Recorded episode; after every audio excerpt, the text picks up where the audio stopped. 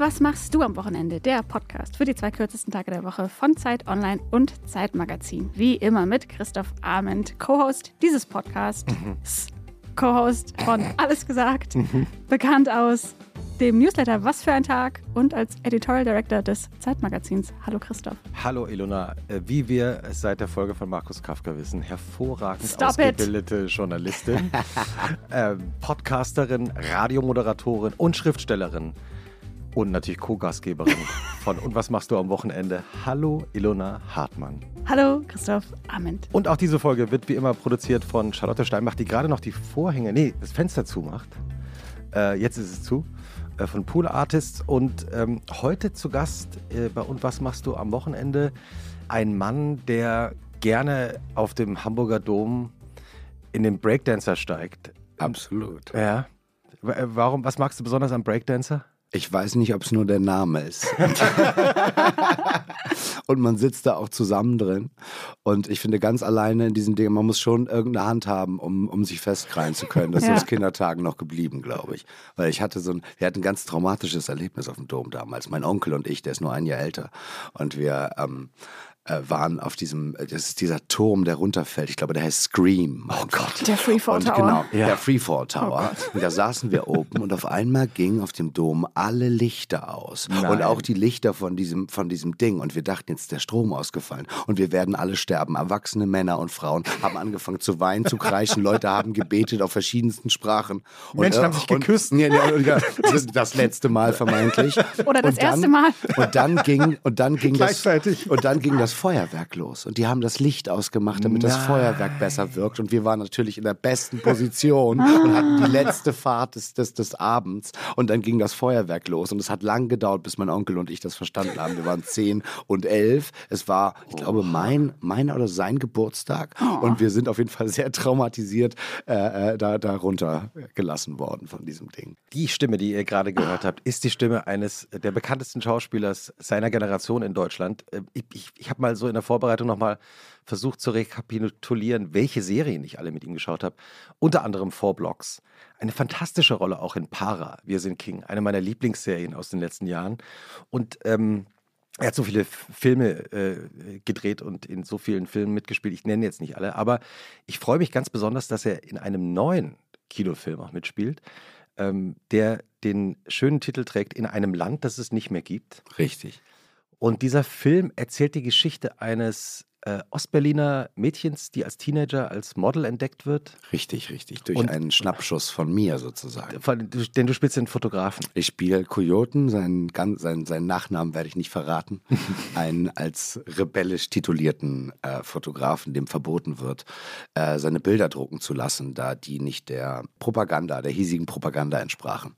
Und die DDR als zu trist, grau und fast pervers dargestellt haben. Und äh, das Besondere an dem Film ist eben auch, dass die, dieses Mädchen, das entdeckt wird von äh, dem Fotografen, mhm. Coyote, äh, auch die Regisseurin des Films ist. Also sie erzählt ihre eigene, also richtig leicht verfremdet, aber erzählt im Grunde genommen ihre eigene Geschichte. Absolut, ja, das ist, äh, da, da, da ist es schwer zu diskutieren am Set, wenn jemand das geschrieben hat, Regie führt und Zeitzeugin ist.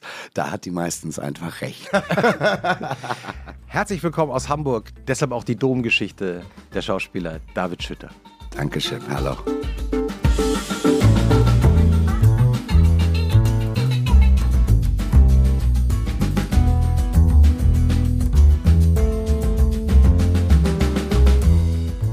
Äh, der Dom, wir müssen es einmal kurz vielleicht für alle süddeutschen Hörerinnen und Hörer erklären, ist natürlich nicht der Dom, sondern ist die Kirmes von Auch Hamburg. Auch nicht The Dome. Nicht The Dome, nein. Gibt es noch The Dome? Ja, das ist unsere, unser Rummel, unsere Kirmes ist das, die ganz groß benannt der Dom ist, den es dauernd gibt. Irgendwie komme ich nach Hamburg und es ist einfach dauernd Dom. es ist immer, der Sommer scheint sehr lang, der Winter scheint sehr lang, weil es gibt Sommer- und Winterdom und das Gefühl, also vom Gefühl her ist der immer. Und dieses Feuerwerk ist doch auch so einmal die Woche oder jeden Das ist einmal, einmal die, Woche, Woche, ich glaube Freitagabends, wenn ich mich nicht täusche. Ich habe das nämlich vor kurzem gesehen aus dem Zugfenster raus. Mm. Das hätte, war ein bisschen Magic. Ich hätte auch, glaube ich, so eine Herzattacke bekommen, wenn ich da oben gesessen hätte und das Licht wäre ausgegangen. Wir hatten danach noch lange, ich glaube, mein Onkel hat es immer noch Höhenangst danach. Ja, das verstehe ich Also bei gut. mir ist es jetzt, ist es äh, verflogen einigermaßen. Obwohl ich immer noch nicht vom 10-Meter-Brett gesprungen bin. Ich schäme mich. Siebeneinhalb mehr habe ich nicht geschafft. Ist das so ein Ding, was man mal gemacht haben sollte? 10-Meter-Brett? Ja, ja, ich glaube schon. Christoph? Ja, ich habe es einmal in meinem Leben gemacht. Aber ehrlich gesagt nur, das war in Bietigheim-Bissingen. Äh, in deiner schwäbischen Heimat, weil meine Großmutter da in der Nähe gewohnt hat. Die hatten so ein, so ein riesiges, oder haben das natürlich immer noch, ein riesiges Freibad. Und mein Bruder und ich hatten die crazy Idea, dass wir einmal von diesem 10-Meter-Turm springen. Und ich bin dann hochgeklettert und es ist ja oben dann so eine Betonschanze, von der man da runterspringt. Ja, ja. Es war so windig da oben schon, dass ich schon gedacht habe, ich muss da wieder runterklettern. Ja. Weniger Sauerstoff in der Luft. Ach, direkt Höhenkrankheit. Ja, und aber es haben halt schon ein paar Leute geguckt. Das ja. ist ganz gemein. Und dann habe ich oh, mich nee. natürlich nicht getraut, aber das ist so gemein, weil du schaust runter in dieses Becken, auf dieses Becken, und das Becken hat so eine Größe von einer Briefmarke. Ja, Ja. Es, es, es, Also, es, ist du denkst total, wirklich, du es springst- wirkt unverhältnismäßig. du denkst wirklich, du einmal. springst vorbei. Ja. Es war also einmal und äh, nie wieder. Aber Ist nicht Bietigheim-Bissingen auch der Ort, wo es das Bud Spencer Bad gibt jetzt? Ich weiß nur, Bietigheim ist doch der Ort der, der Musiker. Da kommen doch Ja. irgendwie Rin Ja. und Bowser und die Ja, ganzen ja. großen, da ist, äh, da ist was im Wasser. Aber irgendwo da, die sind auch alle vom 10-Meter-Turm ja, ja, gesprungen. ja, ja. Und irgendwo seitdem- da in der Ecke ist ähm, mal nach dem Tod von Bud Spencer, weil der früher mal Leistungsschwimmer war Das und stimmt. irgendwo da in der Gegend einen Wettkampf hatte, die äh, das Bud Spencer Bad eröffnet. wirklich? Nehmen, wir, nehmen wir in die Shownotes. Bud Spencer, der ja Italiener war, natürlich eigentlich auch ganz anders hieß, den Namen vergessen, aber der hat tatsächlich für Italien an den Olympischen Spielen teilgenommen. Wirklich? Ja. Ach, den habe ich, den hab ich geliebt. So wie Johnny Weißmüller, der später Tarzan gespielt hat. Ich glaube, der war auch irgendwie so. Stimmt. Ich erinnere mich noch, wie er gesagt hat, aus irgendeinem Film, ja, ab morgen höre ich auf zu fressen, ich bin viel zu fett. Ich habe das, ich, ich lieb, hab die geliebt, Bud Spencer und Terence Hill. Ich habe einen guten Freund, der ist auch ein bisschen, also so ein starker. Breiter. Der ist Bud Spencerich und wir, wir sind immer Bud Spencer und Terence Hill in der, in der Kombination auf jeden Fall. Wie jede Folge von Und was machst du am Wochenende, David, beginnt auch diesmal ähm, die literarische Einführung in dein Wochenende, knallhart recherchiert im Internet, ähm, von unserer Schriftstellerin im Raum, die äh, bei Mondschein und Kerzenlicht mit Füllfederhalter in ihre äh, schwarze Lederkladde äh, notiert hat, wie dein Wochenende so aussieht. Und anschließend werden wir darüber reden, dass das alles stimmt. Oder? Das ist der Moment, wo wir beide sehr nervös sind. Okay. Was hat man ausgegraben? Wenn, und die Betonung liegt auf wenn, David Schütter mal so ein richtiges, echtes, freies Wochenende vor sich hat, zelebriert er es wie die erste Zigarette nach einem Langstreckenflug. Genussvoll und ein bisschen zu gierig. Nickender Gast. Das heißt, lange und opulent frühstücken oder gar nicht und direkt mit dem Cabriolet raus in die Wildnis, also Brandenburg. Das heißt, mit FreundInnen nach der letzten Runde Grappa aus dem Restaurant gekegelt werden oder nach der ersten Runde Sekt auf Eis den Laden einfach selber übernehmen. Das heißt, in der Panorama bei den Jalousien beim Hochfahren zusehen oder sie zu Hause einfach den ganzen Tag unten lassen, Klingel aus, Glotze an. Die Abwesenheitsnotiz für das Wochenende von David Schütter lautete jedenfalls sowas von nicht da. ja, da ist also, also Da ist einiges dabei. Ne? Da ist jetzt mal einiges dabei da ist, gewesen. Da ist einiges dabei gewesen, ja. Also, also einiges die Panoramabar nicht, aber, aber die, die Zigarette nach dem, nach dem Langstreckenflug, äh, da muss ich wirklich, muss ich mir eingestehen, das ist. Du findest das die ist Panorama aber endscheiße. Nicht endscheiß, aber ich, irgendwie gehe ich da nicht. Irgendwie war es ist Berghain und der ganze, das war recht selten. Ich glaube, die Clubzeit ist jetzt, äh, diese, die, die Clubzeit Techno-Ballern ist irgendwie vorbei und äh, bum, bum, bum. Das ist, glaube ich, es waren die ersten paar Jahre in Berlin und die sind jetzt nicht mehr so spannend. Also jetzt sind es dann doch gediegenere Bars geworden. Aber die haben auch lange auf. Schelmisches Blitzen in den Augen. Ja, ja, ja. Wo kann man sich besser unterhalten als da dort? Hast du, hast du eine Lieblingsbar in Berlin? Oh, ich mochte das Schlawinchen sehr gerne.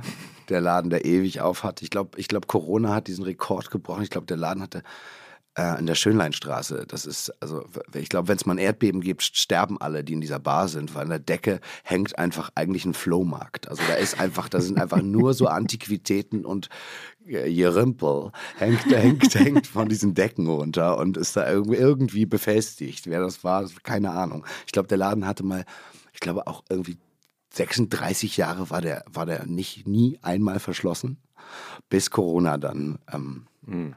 Äh, äh, zugemacht hat. Und, ähm, jetzt überlegt sich David gerade die Bars, in die er regelmäßig geht, die er jetzt nicht nennt. Ja, ja. ja. Ich, ich, ich, mag die Bar, ich mag die Bar brutal. Ganz liebe Grüße, Silvan. Silvan Fricke. Ja.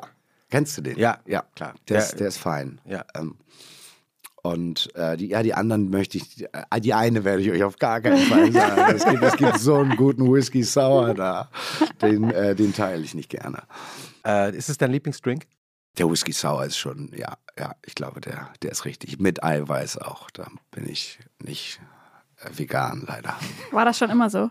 Oder hast du irgendwann die Whisky Sour Ich habe den irgendwann entdeckt. Nee, komm, damals war es schon immer so. Ich habe angefangen mit Alkopops, mit äh, Smirnoff Ice. Ja, so und, gehört sich das ja auch. Ja, natürlich. Äh, bis dann die Alkopop-Steuer kam und der, der Shit viel zu teuer wurde. ähm, ich glaube, und dann gab es erstmal eine Zeit mit äh, gefälschtem Energy Drinks und äh, gefälschten Energy Drinks. Ja, es, Red Bull ist das Original, äh, so ohne Werbung machen zu wollen. Und alles andere war also die, waren die, die gefälschten, so haben wir sie auch genannt damals. wir haben jetzt schon erfahren, dass du in Hamburg aufgewachsen bist, seit ja. ein paar Jahren ähm, in Berlin lebst. Wie beginnt denn eigentlich so ein ganz normales Wochenende, wenn du jetzt gerade nicht drehst? Und wann beginnt es vor allem? Ja, das ist eigentlich, das, das Wochenende ist gar nicht so an den Freitag, Samstag oder Sonntag gebunden, würde ich sagen, weil, weil wir auch sehr unchristlich ab und zu an, an Sonntagen an, an, an Sonntagen manchmal drehen. Ähm, aber es beginnt schon irgendwie mit Besuch. Ich brauche eigentlich immer Besuch. Ich habe immer irgendjemanden zu Hause. Die Hamburger, die freuen sich alle, dass sie kein, kein Hotel und nichts buchen müssen, weil Hotel sie eigentlich, Schütter. Ja, es ist, es ist Hotel Schütter. Es, ist, also es fühlt sich immer noch an wie so ein Haus der Jugend häufig.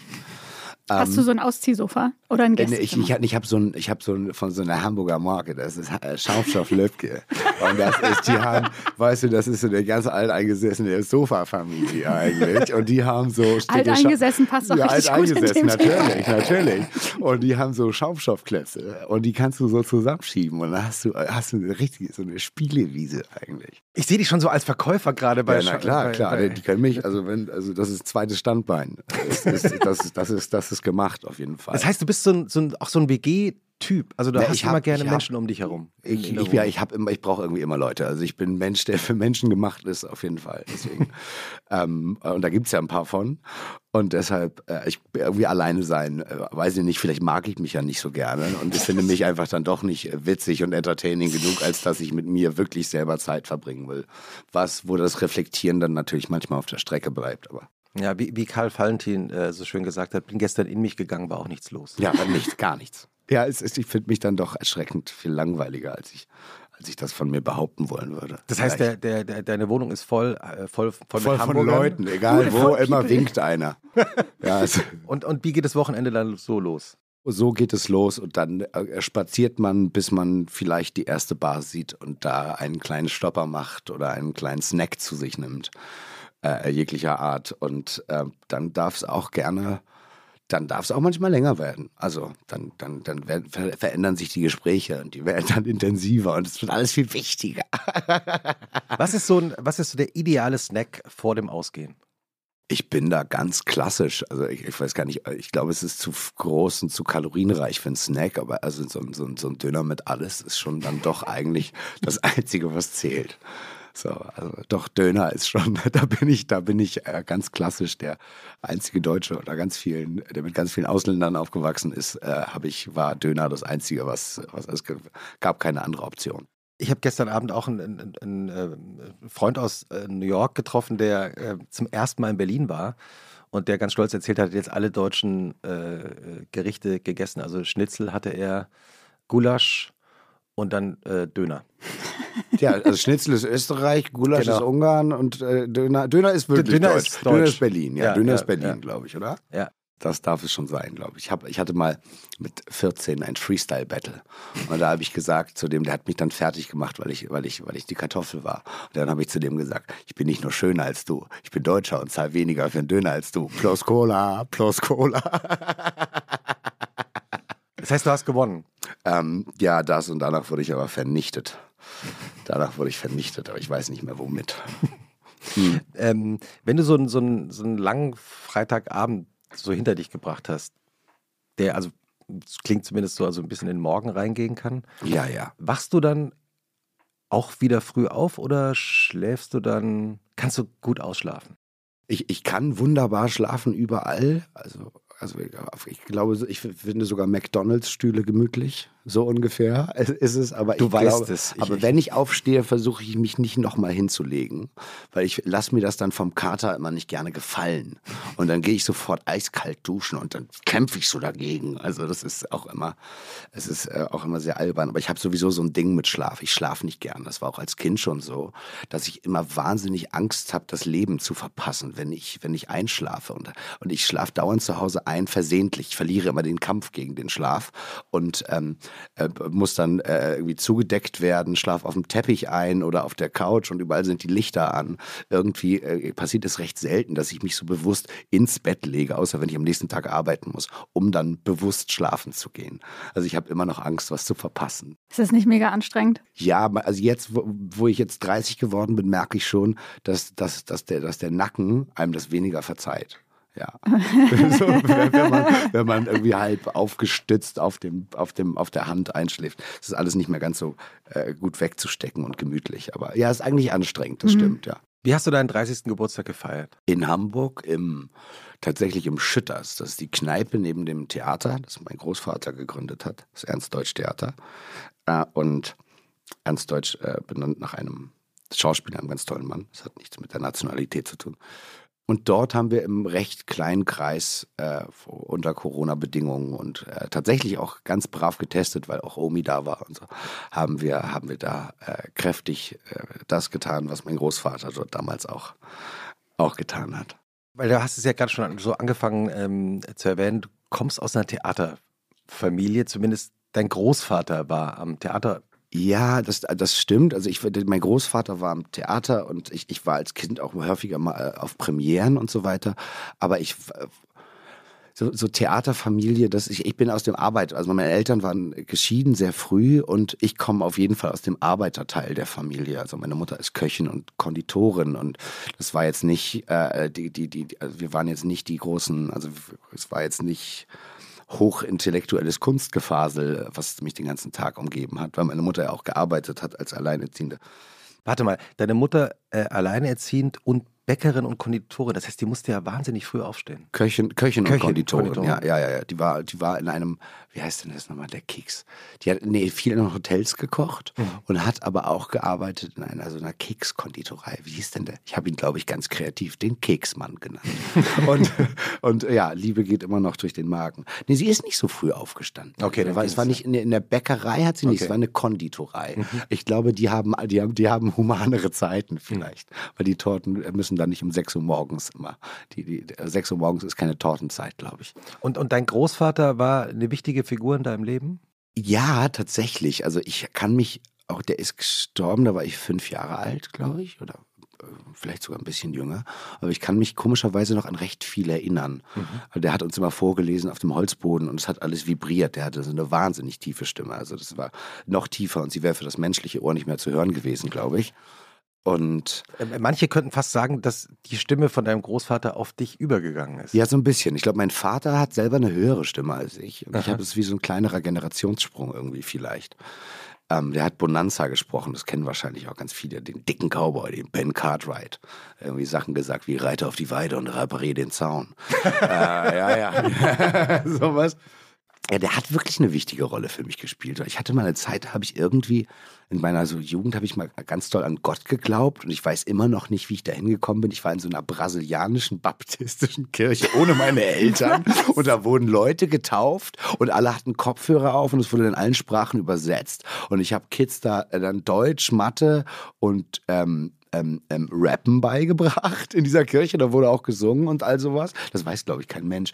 Und ähm, wie ich da hingekommen bin, weiß ich immer noch nicht mehr ganz genau. Und irgendwann habe ich an Gott aufgehört zu glauben, weil mir eingefallen ist, dass immer, wenn ich an Gott denke, dass es eigentlich mein Großvater ist mit der tiefen Stimme, dem, dem, dem weißen Locken und dem weißen Bart. Und dann bin ich einfach nicht mehr in diese Kirche gegangen. Ich habe sogar, ich war so schlecht in Mathe, dass ich das, das einzige Mal, dass ich in meinem Leben Mathe gelernt habe, war in diesem Schuldbewusstsein, dass ich den Kids ja jetzt Mathe beibringe beibringen muss in dieser Kirche. Es war so eine Gemeinde, die hm, ganz viel Brasilianern und wenn jemand neu kam, dann haben die, also es war, war eigentlich eine coole Gemeinde. Gibt ja in Hamburg überhaupt eine, eine glaube ich, eine große portugiesische und, und brasilianische Gemeinde, ne? Ja, ich habe das Gefühl, in Hamburg gibt's alle, mhm. sind alle Gemeinden wahnsinnig mhm. groß. Das ist die größte persische Gemeinde, in der ich mhm. irgendwie viel zu Hause bin.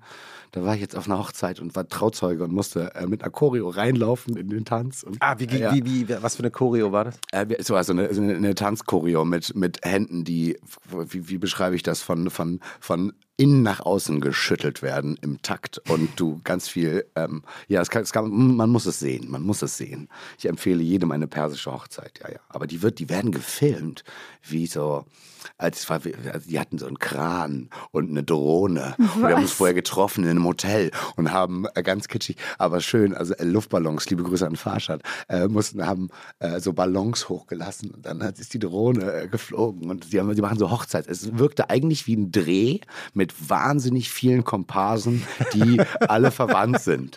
Also es war völlig verrückt und es gab, es gab auch Nebel auf dem Boden und Fontänen. War wahnsinnig toll. Ich glaube, das war eine sehr geschickte Art, den Schauspieler David Schütter ohne Honorar für eine kleine ja, Filmproduktion zu buchen. Und du hast immer gedacht, du bist auf einer Hochzeit. Ja, ja, am Ende wurde alles. nee, nee, das war das, weil wir als Trauzeugen mussten, weil das war eine persisch und Afghaner. Also er, hat eine, er ist Iraner und hat eine Afghane geheiratet. Die Iraner und die Afghanen, die sind nicht die allerbesten Freunde in meiner Erfahrung.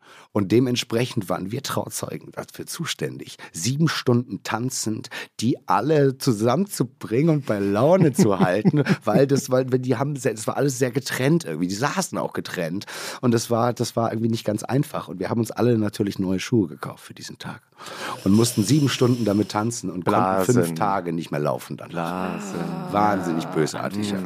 Aber es war eine ganz tolle Hochzeit, Farschad. Vielen Dank, dass ich da sein durfte. Liebe Grüße. Bin jetzt auch nachträglich beleidigt, dass ich nicht eingeladen ja, war. Vor allem, ja, wir wollen den Film sehen, ne? Ja. Der gedreht Also ich bin auch immer beleidigt bei Hochzeiten, wo ich nicht eingeladen bin. Bist du eigentlich froh, dass du nicht hingehen musst, aber danach beleidigt? Nee, ich will schon hin.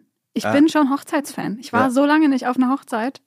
Ich glaube, es ist mega die Gaudi. Ich glaube, ich wäre eine richtig gute Hochzeitsgästin. Das ist toll. Die, vor allem tanzen da alle. Da gab's, das gab den, es gab den einen großen Moment, an dem die, ich glaube, Groß- oder Urgroßmutter der Braut wirklich mit einem Rollator, mit, mit letzter Mühe, auf oh. diese, in die Mitte der Tanzfläche gegangen ist. Oh. Dann den Rollator weggestoßen hat, ihre Arme erhoben hat, zweimal geklatscht hat und angefangen hat zu tanzen. Persisch traditionelle Tänze. Und auf einmal wurde es auf der linken Seite ganz hinten ganz unruhig. Und ein alter Mann, ihr Mann, mit einem Katheter, äh, durchgewuselt, weil der tanzt jetzt mit seiner Frau. Und die beiden haben wirklich, ich glaube, die mussten danach wirklich ähm, weggetragen werden, weil die so erschöpft oh. waren. Und es war so schön und es hat alle dazu bewegt. Äh, niemand saß mehr auf seinem Stuhl. Nichts mehr wurde gegessen. Keine Gabel war mehr in irgendeiner Hand und alle haben mitgetanzt. Ein großartiger Moment, den ich nicht missen will. Weil du gerade erzählt hast von deiner Kindheit in Hamburg, wie, wie sahen eigentlich die Wochenenden aus bei euch zu Hause? Also das, das Wichtigste am Wochenende, als ich klein war, war auf jeden Fall ganz früh morgens aufzustehen, um fünf oder sechs Uhr. Und dann habe ich, glaube ich, KRTL geguckt. Und da gab es alle Comics und alle haben noch geschlafen. Ich konnte ganz lange Comics gucken. Äh, Woody Woodpecker und all so eine, so eine Geschichte. Das war ganz wichtig. Und in der Jugend haben wir dann, waren wir einfach... Ähm, haben wir ganz viel Mist gebaut. Also alles, was nur the, the most mist way possible haben wir gewählt und haben nur Mist gebaut. Zum Beispiel haben wir äh, Geld verdient mit Tampons. Das war eine sehr kreative Idee, die wir hatten. Da haben wir, habe ich mir Tampons von meiner Mutter geklaut und habe ich die auseinandergepflückt und in den Zigarettenautomaten reingesteckt. Da, wo das Wechselgeld rauskam. Und am Abend haben wir dieses Bändchen runtergezogen und dann hatten wir ganz viel Kleingeld. That's not very feminist of you. War es nicht? Ich, ich glaube nicht. Okay, aber auf jeden Fall hat das total gut funktioniert. Ich glaube, damals kannte ich das Wort Feminismus noch nicht. Da das gab es so, damals da, wahrscheinlich auch. Das gab es noch gar ja. nicht. Da war ich zwölf. Und da haben wir, wir haben viel, wir haben nur Quatsch gemacht auf jeden Fall. Wir haben viel, viel, viel Mist gebaut an den Wochenenden. Und ich war ganz wenig zu Hause dann in den, äh, an den Wochenenden auf jeden Fall. Und war deine Mama streng? Also hat die dich dann so gescholten? wenn du Mist gebaut hast? Ja, ich habe schon, hab schon Ärger bekommen. Doch, doch, doch, doch. Meine Mutter ist eine sehr respekteinflößende Person. Ich glaube, wenn, Inwiefern? wenn man in der Küche sie, sie, hat mich einfach auch gut geschafft, mich von meinen Freunden zu blamieren, weil sie ist einfach eine große Sprücheklopferin. Und wenn die dann da war und ich Mist gebaut habe, dann hat sie einfach mit verschiedensten Sprüchen mich einfach blamiert. Und das hatte immer dann so ein, hatte dann auch wie so ein Rap-Battle-Charakter eigentlich. Und meine Freunde haben dann immer, oh, oh, und haben dann immer gejohlt und gejubelt, wenn meine Mutter kurz reinkam, um mich äh, verbal zu bestrafen, auf eigentlich witzige Art und Weise. Hat dich das schlagfertig gemacht? Das weiß ich nicht, aber Schlagfer ich glaube, sobald du Schlagfertigkeit von dir behauptest, äh, stehst du in der Schuld, das beweisen zu müssen. Deswegen nein. Und deine Mutter war streng, aber sie war, also äh, würdest du sagen, sie hat dich wirklich streng erzogen oder? Nein, nein, meine Mutter hat mich alle, hat mich viel Quatsch machen lassen. Also mhm. ich durfte, ich sollte auch immer mit Grasflecken auf den Hosen nach Hause, äh, nach Hause kommen und der Fahrradfahren wurde mir beigebracht, weil sie mich leicht einen le kleinen Hügel runtergeschubst hat mit meinem rosanen Pucki-Fahrrad. Und damit konnte ich dann, äh, dann konnte ich auch fahren und war ganz stolz darauf. Mama, Mama, guck mal. Bin dann aber, äh, das war noch in Norderstedt, im Norden von Hamburg, und bin dann mit diesem Fahrrad aber in einen, weil Lenken war jetzt noch nicht war jetzt noch nicht dabei. oh und dann bin ich äh, in so einen Bach gefallen damit und wieder raus und heulend hochgerannt. Und ich habe Jahre später erst verstanden, was meine Mutter damit meinte. Sie sagt, ich wollte dir Fahrradfahren beibringen, jetzt kannst du Triathlon. Harte Schule. Das finde ich so witzig. Nein, meine, meine Mutter ist also äh, äh, die, auf jeden Fall, aber sehr, sehr liebevolle Löwenmama äh, gewesen, auf jeden Fall. Die musste ganz oft im Direktoriat sitzen, weil ich irgendwas wieder verbrochen habe in der Schule. Aber war sie dann solidarisch, wenn es Ärger gab, oder war sie nach außen solidarisch und zu dir dann äh, Ja, genau. Also sie, hat, sie hat sich immer schützend vor mich gestellt, auf jeden Fall, in, in, in jeder, in jedem, jedem Elternsprechtag. Aber zu Hause sah das dann schon anders aus. Weil sie wusste, dass ich das auch getan habe, was, was mir vorgeworfen worden ist.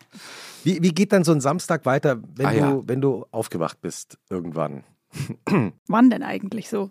Ach, ich finde, ich halt, ich, ich finde, also früh aufstehen habe ich noch nie verstanden. Die ersten zwei Stunden in der Schule konnte keiner aus den Augen gucken. Das hat in der Grundschule angefangen. Äh, ich meine, man darf, ich finde, man darf lange schlafen. Ich bin leider auch ein Frühstücker mit Kippe und Kaffee. Also Frühstück an sich interessiert mich nicht so. Also so, so ein Croissant in Kaffee dippen oder, oder, oder, oder, oder sein, sein tollstes, perfektes Rührei-Rezept ähm, ähm, Man sieht es dir auch schon an, also deinem Gesichtsausdruck gerade. Ja, ja, ich bin, ich bin, ich bin, ich finde Frühstücken. Sch Schatz, machst du mir noch ein Spiegelei? Ja, ja ich kann jetzt nicht du. Nee, nee, nee, ich kann morgens direkt, äh, ich kann direkt mit dem, mit dem Abendessen an beginnen eigentlich. Und äh, wie geht's dann weiter, wenn deine Freundin, Freunde ähm, und du so langsam euch gesammelt habt? Was passiert dann? Es ist, es ist, es ist sehr unterschiedlich. Natürlich kann der, kann der gestrige Abend auch äh, äh, rekapituliert werden in, in, seiner, in seiner Albernheit. Ah, das gibt ähm, schon die Nachbesprechung? Es, gibt, es, kann dann, es kann dann Nachbesprechung geben, wenn Freunde, die, die aus Hamburg zu Besuch sind oder so bei mir schlafen. Dann kann man das auf jeden Fall nachbesprechen und dann ist es immer ganz, ist es manchmal auch schön zu sehen, wie klein äh, gestrig, gestern äh, genächtigt große Dinge dann eigentlich doch waren. Das ist, das ist ganz schön. Manchmal bleibt aber was hängen. Also so große Ratschläge. Ah ja, zum Beispiel? Nein, nein, nein, nein. nein, nein. Also der beste Ratschlag ist, mach das nicht. das, ist, das ist ein sehr wichtiger Ratschlag. Das ist, ähm, das, das, genau das macht das, das machst du nicht. äh, ja, ja, ja. Nee, ich habe das gehört, aber mach das nicht. Gott, oh Gott, wie geht's denn weiter? Was, was, was, was tut man dann? Na, normalerweise gibt es ja dann immer noch so diese zwei, drei Stunden, wo alle so rumschlurchen und so ein bisschen. Ja, so da bin ich, da bin ich aber schnell der, der alle auch so ein bisschen zwingt. Du komm, wir müssen raus. jetzt raus, wir müssen ja. uns bewegen, äh, wir brauchen jetzt Sauerstoff, äh, ja. jetzt kommt kalte Dusche und irgendwie sowas. Und oh ja, genau. Total anstrengend, aber alle freuen sich dann. So nach 30 Minuten sind dann alle schon sehr glücklich über mein, über äh, mein Penetrantsein. Damit äh, sind, freuen sich eigentlich alle. Und dann das sagen sie. Wird es, wird es, und dann kannst du so einen Abend auch ganz prima einfach wegspazieren. Ja, das geht dann. Hast du so eine Lieblingsspazierroute oder geht es eigentlich nur darum, ja, ich bin gerne unterwegs zu sein? nicht allzu weit weg von mir, äh, bin ich hier am, am, am, kleinen Kanal. Wie heißt der, wie heißt denn der eigentlich? Spree. Von Neukölln und Spree. Der kleine Kanal in Berlin. Die Spree. Ähm, der Landwehrkanal? Nee, nicht der Landwehr. Wie kann ich das denn? Der hier, der zum, zum Maybach-Ufer. Äh, Maybach-Ufer, äh, Wie heißt denn dieser? Ja, ist das das Maybach-Ufer, das ganze Ding? Das ist der Maybach-Ufer. Paul-Linke-Ufer, Maybach-Ufer. Ja, genau. Und von ja. da gehe ich von Neukölln unten los und äh, äh, laufe da. Ist es, ist es der Maybach? Nee, wie heißt denn das? Ich weiß gar nicht, wie das heißt. Das ist schon so ein Spreearm, oder nicht? Bestimmt, es ist ja alles ein Spreearm in Berlin. Ich laufe gern den Maybach lang. Googelt den doch mal bitte. ähm, hast du einen, einen, Tipp dabei, Ilona? Ich habe. Und es wird dich dermaßen rückwärts in den Orbit schieben. Ein Buch? Es ist ein Buch. Oh Gott, du bist so verrückt. Wer hätte damit gerechnet? Das habe ich jetzt irgendwie so ein bisschen zu groß angekündigt. Ich glaube, du hast es auch. Entweder besitzt du es oder du hast es schon gelesen. Beides. Es ist, ach ja, ja. sehr gut. Ähm, es heißt Trans und es ist vom Autor Leonard Hieronymi. Es ist erschienen im sehr guten Corbinian Verlag. Und es geht um Trans. Es geht vor allem um die Frankfurter Techno-Szene der 90er, von der uns Christoph vielleicht noch ein, zwei Details berichten kann. Endlich wieder Hessen. Es geht um endlich wieder Hessen, genau. Es geht um Clubs wie das Omen oder das Dorian Gray. Es geht darum, äh, wie Trance und verschiedene Seitenarme des Trance entstanden sind. Es sind ganz viele so O-Töne von Leuten wie Sven Feld oder Reinhard Götz da drin, was ich absolut hilarious finde. Und das Ganze der eine wird erzählt, DJ, der andere Schriftsteller. Ja, und es gibt, äh, erzählt später oder gar nicht. Aber Erzähl's jetzt. Wird, ich habe mich gestern mal so ein bisschen rein, reingefuchst in die ganzen verlinkten YouTube-Videos und ich bin auf einen Auftritt von Sven Feld bei Alfred Biolek in der Sendung gestoßen. Das war absolut köstlich. Da war noch Ulla Kock am Brink, Brink wie heißt sie? Ulla, Ulla Kock am Brink. Kock am Brink. Die jetzt wieder ihre 100.000 Euro Mark-Show zurückbringt, habe ich gerade gelesen. Geil. Aber Ja. jedenfalls war das äh, absolut köstlich. Und erzählt wird das Ganze von, ähm, ich würde mal sagen, einem Ich-Erzähler, der irgendwie mir vorkommt, als wäre es der Autor. Und ähm, das ist äh, hervorragend. Also das hat mich sehr gut unterhalten. Es ist eine Mischung aus Information und Entertainment. Und ich möchte sagen, wer sich so ein bisschen für das alles interessiert, ist mit dem Buch sehr gut beraten. Ja, ich schließe mich der äh, Empfehlung spontan an. Sehr gut. Vor allen Dingen, weil ich so irre sympathisch finde, dass der äh, Autor des Buchs äh, auch gleich am Anfang schreibt, dass er eigentlich nicht dabei war. Ja, das finde ich so einen geilen Weil normalerweise in solchen Büchern wird ja immer gleich suggeriert, der Autor oder die Autorin war mitten in der Szene. Geil. Ja. Hören sagen, Doppelpunkt. Ja. Toll. Genau. Und der schreibt also gleich am Anfang, ich bin auch gar nicht in Frankfurt aufgewachsen, sondern in der, Peri äh, in, in, in, der Peripherie, in, der Peripherie, also so äh, wie ein äh, Gastgeber dieses Podcasts auch.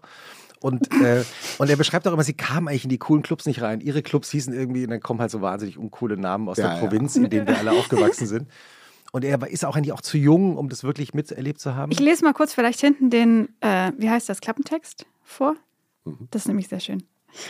Im Vorort in der Peripherie waren wir 13, als das Dorian Gray schloss. Hunderte Male haben wir vom Parkhaus aus den langen und niedrigen Tunnel durchquert, um in die Ankunftshalle des Flughafens zu kommen. Und dabei sind wir an den Türen des Dorian Gray vorbeigelaufen. Am Sonntagmorgen oder Freitagabend, wenn wir unsere Tanten aus Amerika oder unsere Cousins aus Ibiza oder unsere Väter aus der Karibik abholten, standen dort immer die Raver und wir hatten Angst vor ihnen. ja, es ist wirklich toll. Und weil er eben zu jung war und nie wirklich dabei, hat er, ich, ich habe den Eindruck, monatelang das ganze Internet tot mhm. recherchiert über die Szene äh, damals und zitiert die ganze Zeit Originalbeiträge, also aus Fernsehinterviews äh, und anderen Beiträgen aus der Zeit. Und der tolle Effekt daran ist, dass es keine Erinnerungen sind mhm. von Menschen wie Sven Feth, den du jetzt nochmal befragst. Sondern Recherche. Sondern eben Aufnahmen aus der Zeit. Das heißt, die Leute selber blicken nicht zurück, sondern erzählen halt direkt, was gerade ja. so los ist. Und das hat aber auch dann durch die zeitliche Differenz von damals zu heute einen ganz eigenen Humor. Und es macht, glaube ich, die Absurdität nochmal viel besser klar. Ja, das ist wirklich äh, mhm. eine tolle Empfehlung. Ja. Äh, kann ich mich äh, nur anschließen. Was ist denn Trance eigentlich? Also was, ich kann immer diese ganzen, ähm, die, diese, die, die Unterschiede zwischen elektronischer Musik ganz schwer auseinanderhalten. Ja, Trance ist dieser irre schnelle Techno. Mhm. Also sehr viele, ich glaube so 140 würde ich sagen, BPM, relativ schnell. Ist der melodischer? Und dann sehr melodisch. Es liegen ah, so, es liegen diese, genau, diese Klang ja, diese, drüber. genau. Der wo, also ich glaube auch einfach, dass es deswegen Trance heißt, weil man versucht, so in so einen Trance-Zustand sich hineinzusteppen. Ja. Mhm, okay, Fachbegriff. Und der war eben tatsächlich in Frankfurt und um Frankfurt herum äh, irre populär. Also so DJs wie Pascal Feos aus Bad Nauheim zum Beispiel war sehr erfolgreich. Café Del Mar ich ist so ein bisschen der Sound, also das Ibiza, der Ibiza-Laden, die haben das auch Stimmt, gespielt. es geht auch um Ibiza. Ich wusste aber auch gar nicht, dass zum Beispiel sowas wie Snap und ähm, war das Rhythm as a Dancer? Ja. Die aus, dass die in Frankfurt ja. produziert wurden? Ja, ja, Snap. What? Snap, jetzt wird es echt äh, finstere Popkultur, aber. Äh, Mind-boggling. Genau. Ja. Rhythm is a Dancer und äh, The Power. Snap war, war, ein DJ aus dem Dorian Gray, den du gerade schon erwähnt hast, Michael ja. Münzing. Und Luca Ancilotti, ein Deutsch-Italiener, der vorher in London zur Schule gegangen ist und zufälligerweise in einer Klasse war mit, ähm, in einer Schule war mit Bananarama. Dave Dorrell, der Pump Up the Volume gemacht hat. oh ja, das ist toll. Ähm, und äh, Gavin Rossdale, dem Sänger von Bush. Und Seal. Jetzt reicht's. Okay. Ja, so, David, die waren, die waren in einer Klasse? Die waren in einer Klasse, ja. Und, haben, und haben, das ist wie Biedigheim äh, minimiert. Ja. Das gibt es wirklich. Es gibt so Nester. Ja, ja. absolut. Ja, Inspirieren die sich alle gegenseitig? Ja, offenbar, einfach, meinst ne, weil sie sind ja irgendwie alle Musiker und Musikerinnen ja, ja. geworden. Und Luca Ancelotti hat mir immer erzählt, dass natürlich alle Jungs, also Seal, Gavin Rossdale, er und Dave Dorrell, waren alle verliebt in Bananarama, weil die waren zwei Jahre älter und haben sich natürlich null für die zwei Jahre jüngeren Jungs interessiert. David, hast du auch einen Tipp äh, fürs Wochenende dabei? Ich habe, äh, ich habe zwei, äh, jetzt gerade, weil mein Herz geht einfach auf, weil ich war natürlich ein sehr, sehr, ja, wie sage ich es am besten? Ich hatte, ich hatte, ich hatte, ich, ich hatte leichtes ADS äh, in meiner Jugend. Das Einzige, was mich beruhigen konnte, war, was überhaupt nicht zu mir passt. Ich habe Herr der Ringe-Figürchen mal angemalt. So eine kleine, eine, leichte, eine, eine, kleine Phase in meinem Leben. Wie, also du hattest so kleine Diese ganz kleinen Miniaturfiguren, die mhm. wahnsinnig teuer waren. In diesem Games Workshop konnte man die kaufen. Sag doch mal, wie groß? Mehr so 5 cm oder so 10? Nee, ich glaube so, ich glaube so 5. 4 bis 5 Zentimeter war so, ein, war so ein Soldat und die hast du dann ganz minutiös, hast du die an- und ausgemalt und hast, hast die mitgestaltet sozusagen. Damit, ich habe damit nie gespielt, ich habe die dann nur angemalt. So eine, eine kurze Zeit. Und, ähm, und ich habe Herr der Ringe einfach so geliebt. Also nur das konnte mich irgendwie, konnte mich dazu bringen. Was ist das Tolle an Herr der Ringe? Fragt jemand, der, glaube ich, überhaupt in seinem ganzen Leben nur einen Film jemals gesehen hat. Ich glaube, das ist einfach, das ist einfach ein Eintauchen, eine komplett fremde Welt, die man aber so schnell als selbstverständlich wahrnimmt. Das ist mhm. wie bei Harry Potter. Mhm. Damit, damit, bin ich auch dann irgendwie aufgewachsen. Und es, waren, es war einfach eine Welt, die fest ist und die einfach, die so ein großer Kosmos neben deiner Realität ist, dass die auch dass die einfach irgendwo existiert. Mhm. Man, man kann am ersten Blick eines Bildes sehen, dass es aus dem Herr der Ringe oder Harry Potter Kosmos irgendwie ist. Und ich glaube, das ist einfach irgendwie nah an so einer Parallelwelt dran, so äh, in, in, in meinem Gefühl. Und deswegen gibt es jetzt die Ringe der Macht bei, bei Amazon Prime, glaube ich. Mich nervt nur wahnsinnig, dass, dass, dass es da jeden Freitag erst eine Folge gibt. Es gibt noch nicht alle Folgen. Ich verstehe nicht, warum man das mit den Menschen macht. Also ich, dieses, also das Tolle an, an Streaming ist ja eigentlich, dass du alles auf einmal gucken kannst und nicht an Zeiten gebunden bist. Das wird da irgendwie aufgehoben. Was der Plan dahinter ist, weiß ich noch nicht. Aber die Welt geht da irgendwie einfach weiter und der, der, der, der, der Durst danach wird neu geweckt und auch gleichzeitig irgendwo befriedigt.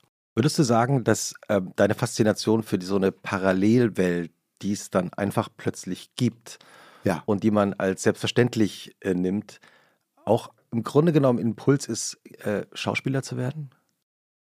Gerne.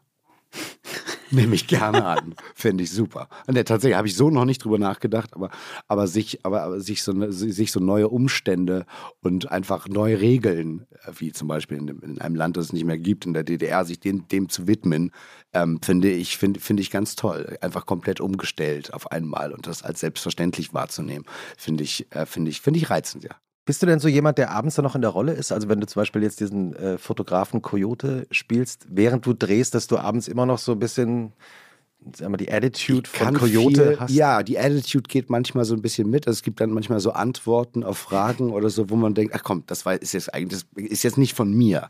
Das ist, das ist so, wie wenn ich in verschiedenen Dialekten spreche oder so. Dann bin ich ein anderer Mensch. Wenn du mir auf Hochdeutsch was vorschlägst, dann sage ich, ne, finde ich scheiße die Idee.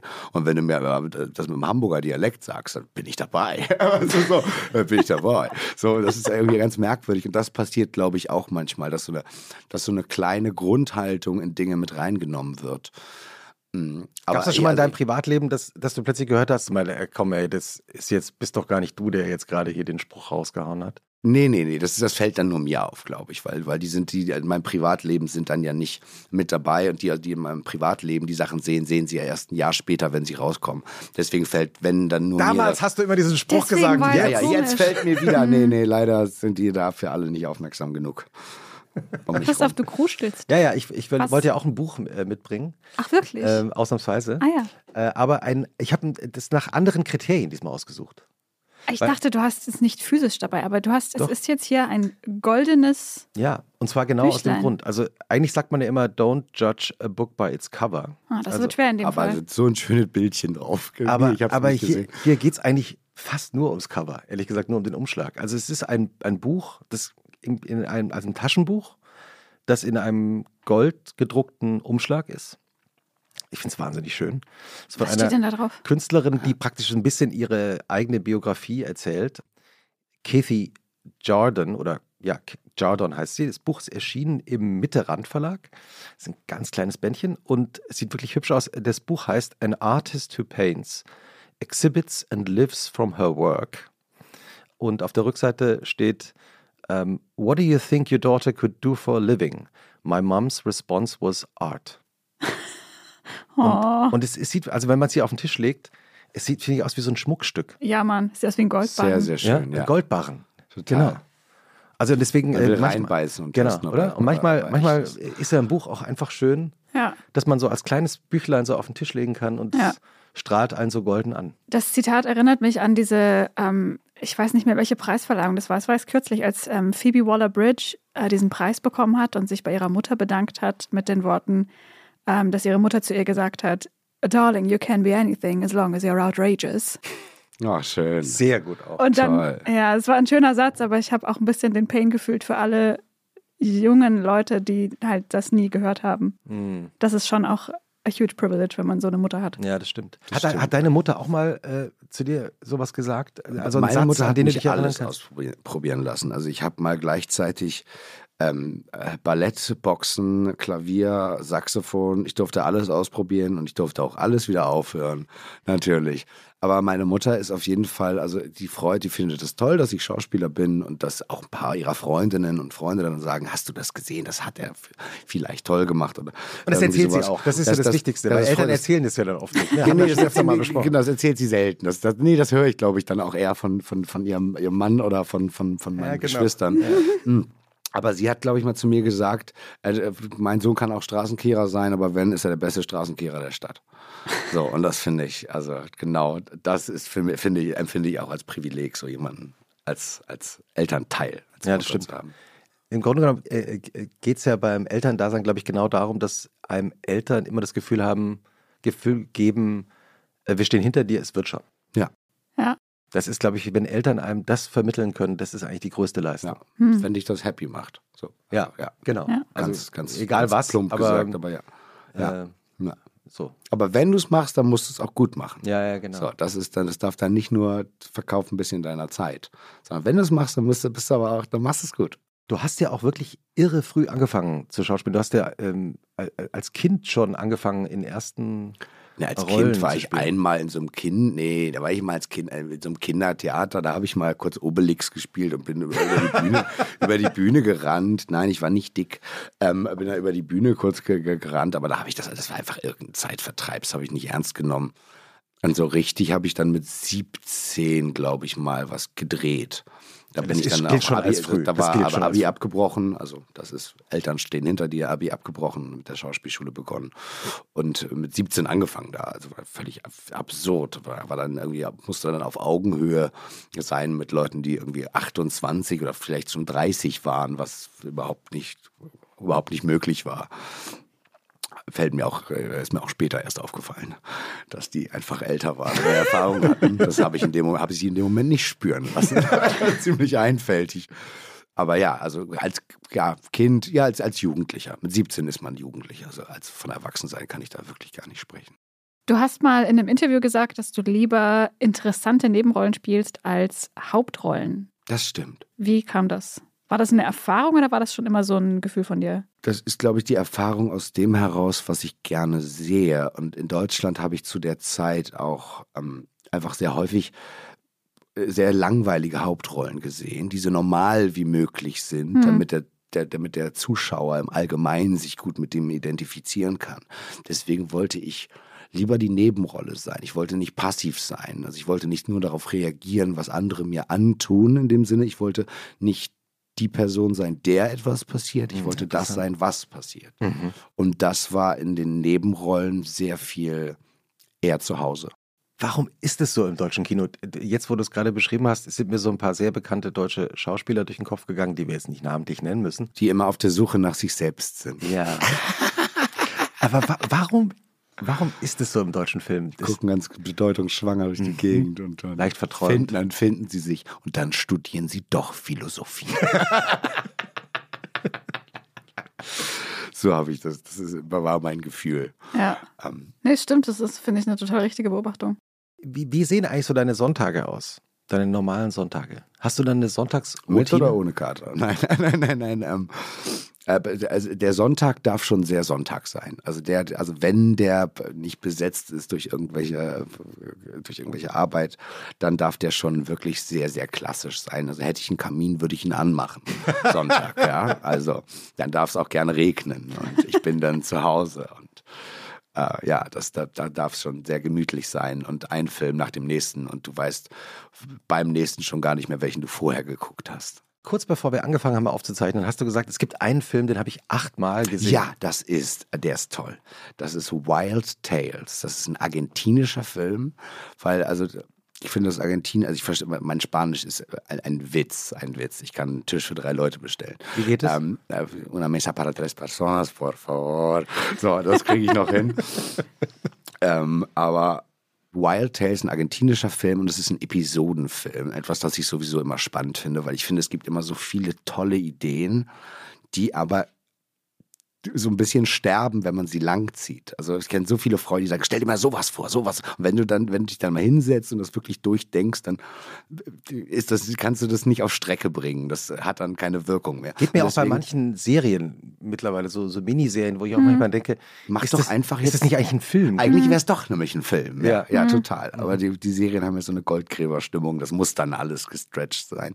Also der heißt Wild Tales, argentinischer Film, Episodenfilm und es geht im, im Groben geht es einfach nur darum, wie Menschen in verschiedensten Lebenssituationen und gesellschaftlich äh, und finanziell situiert explodieren auf ihre Art und Weise. Mhm. Und das ist ganz toll. Also wir befinden uns in einem Flugzeug auf einem sehr, auf einer sehr unbefahrenen Straße, auf der unglaublich viel passieren kann. Wir sind auf einer Hochzeit, die alles andere als äh, ganz anders läuft als die persische tolle, tolle Hochzeit, auf der ich war. Ähm, und, du möchtest und, auf jeden Fall auch weiterhin und, zu Hochzeiten ich eingeladen möchte, ich möchte zu allen Hochzeiten. Fragt mich, ruft mich an, bucht mich. äh, ähm, äh, und das, ähm, also Wild Tales kann ich sehr empfehlen. Mhm. Das argentinische Spanisch finde ich ist wirklich, also ist, ist, ist wie portugiesisches Portugiesisch eine Zumutung, finde ich. Und deswegen kann man den tatsächlich auch sogar synchronisiert gucken. Und äh, der, ist, der ist einfach fantastisch fantastisch. Der Film ist grandios und ihr könnt den, müsst den einfach gucken und ihr werdet ihn nicht das letzte Mal gucken und mal ganz stolz sein, wenn ihr ihm jemanden vorschlägt, der ihn dann guckt und dann auch fragen, hast du es gesehen? Na, hast du es gesehen? so, Wild Tales, grandios. Ist notiert, ne? Haben wir was zu tun jetzt? Ja.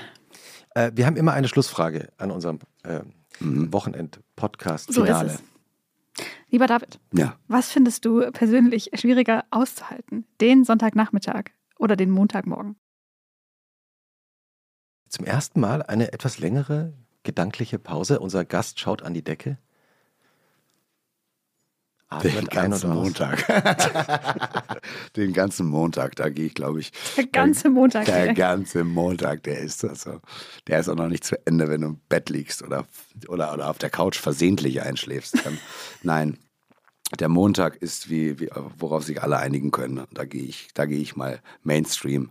Der Montag ist Kacke. Manchmal hat man ja so Guesses, ne? was man so denkt, was die Leute antworten. Das habe ich mir gedacht. Ja, das hast du dir gedacht. Das habe ich mir gleich gedacht. Ja, ja, es ist der Montag. Ich habe ich hab noch eine allerletzte Frage ja? ähm, äh, an, an David, weil du ja gesagt hast, du hast das große Glück, dass du ausschlafen kannst, also dass du in der Lage bist auszuschlafen. Viele Menschen wachen ja dann trotzdem morgens um sechs auf, wenn sie bis um halb drei ausgegangen sind. Als Schauspieler mhm. musst du doch wahnsinnig früh aufstehen. Das, ja, ich, ich mache nie, ich trinke niemals irgendwas oder das würde mir nicht, würde mir nicht einfallen, bevor ich, bevor ich drehen muss. Das also, funktioniert also einfach Also beim nicht. Drehen Kannst du auch früher aufstehen? Da, da kann ich früher aufstehen. Da ist, da ist, ich weiß einfach, wie viele Leute da sind und wie viel Druck. Und das ist irgendwie, da wache ich sogar vor meinem Wecker auf, was sonst niemals unter keinen Umständen passieren würde.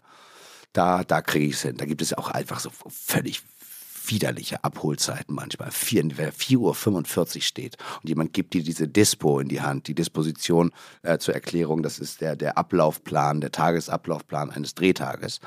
Und die Leute, die mir die Dispo in die Hand drücken, die geben mir die auch ganz zaghaft und voller Schuld. Ohne Augenkontakt. Voller Schuld. Und bitte, das, also ist schon bitte schlag mich nicht tatsächlich, wenn da 4.45 Uhr draufsteht. Dann weißt, du weißt eigentlich schon immer an der Art und Weise, äh, wie dir die Dispo übergeben wird, wann du aufstehst. Das war der 4.45 Uhr Blick. Ja, das war der 4.45 Uhr Blick. Den kriegst du selten, aber den vergisst du nie. David Schütter, vielen Dank, dass du zu Gast warst in unserem Podcast und äh, ein schönes Wochenende, hoffentlich mit tiefem Ausschlaf. Dankeschön. vielen Dank, dass ich da sein durfte. Vielen Tschüss. Dank. Tschüss. Ciao.